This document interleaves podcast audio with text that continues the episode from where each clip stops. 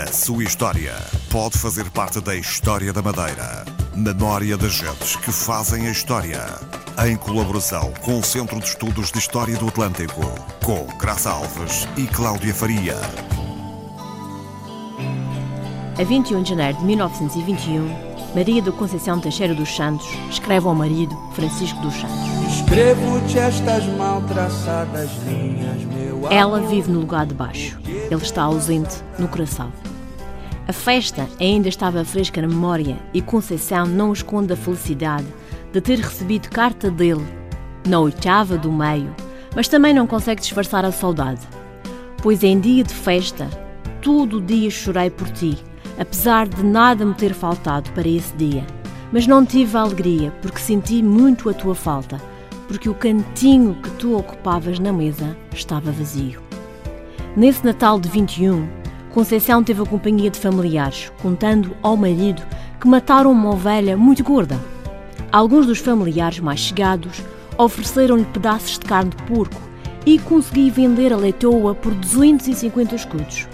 Recebeu também algumas ofertas em dinheiro e assim já pagou o que devia na venda e pagou a dívida de 30 escudos ao Romão. Todavia, ainda faltava pagar a quantia desse ano, cujo prazo terminava já no fim desse mês. A vida de Conceição era dura. Tinha ficado sozinha com os filhos e, além das tarefas domésticas, tinha de tomar conta da fazenda, caso contrário, não teriam o que comer. Por isso, nas cartas para o seu sempre lembrado e estimado marido do seu saudoso e amargurado coração, vai dando conta da carestia de vida, dos gastos, das dívidas, dos homens a contratar, das sementeiras. Já apanhei a vejinha da fazenda do Januário e ainda fiz cento e tal mil reis, mas foi vendida a 16 escudos cada quilo, porque há muita e tem-se vendido barato.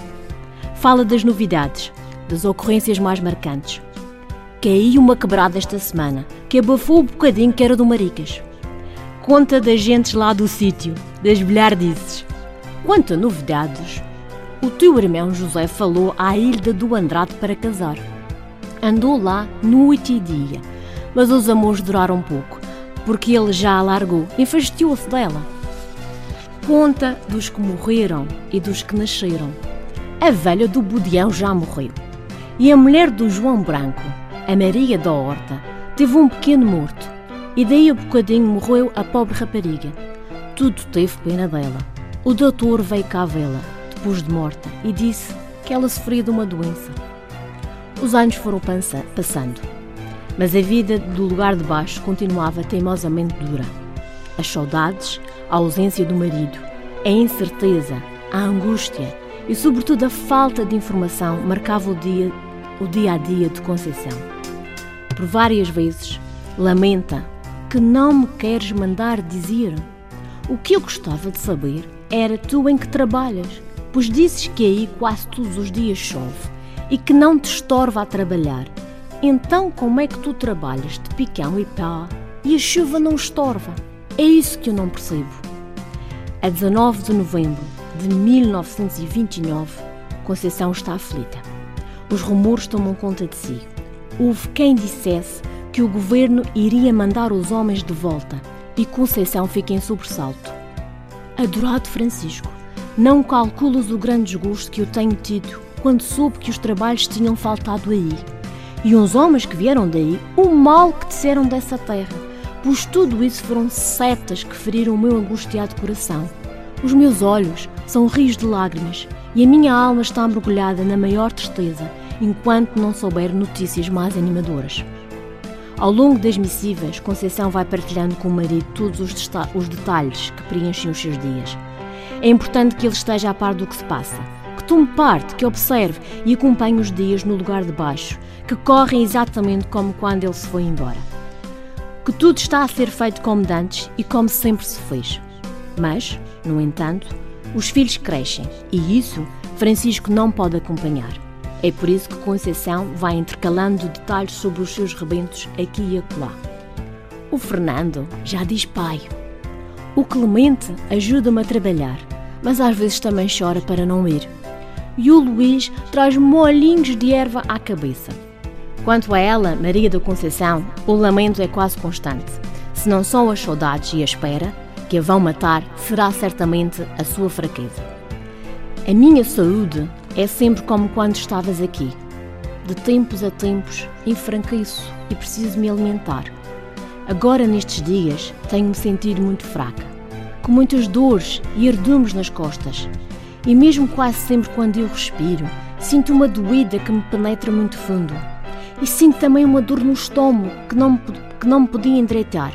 Mas tenho comprado ovos e tomo 3 a 4 por dia. E estou tomando meio litro de leite. E já comprei carne algumas vezes. E tenho comprado manteiga. E estou tomando ovo maltine.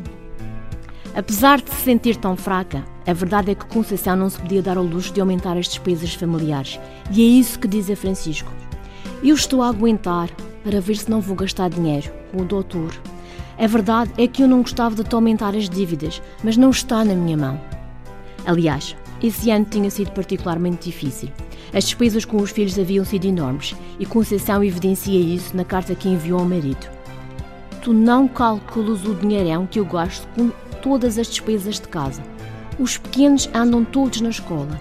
Gastei também para eles entrar cartilhas, pedras, lápis, cadernos, canetas, tabuadas. Todos os dias gasto com eles. Compro meio pão por dia para eles comerem na escola e no fim do mês somem 15 escudos. E pede. Pede para que lhe escreva de volta, que não demore tanto. Pede-lhe que vá à confissão e à missa, que não se esqueça da esmola.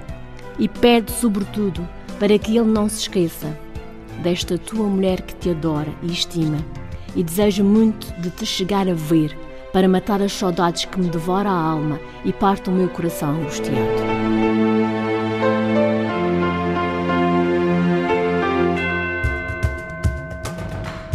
A sua história pode fazer parte da história da Madeira. Memória das gentes que fazem a história. Em colaboração com o Centro de Estudos de História do Atlântico, com Graça Alves e Cláudia Faria.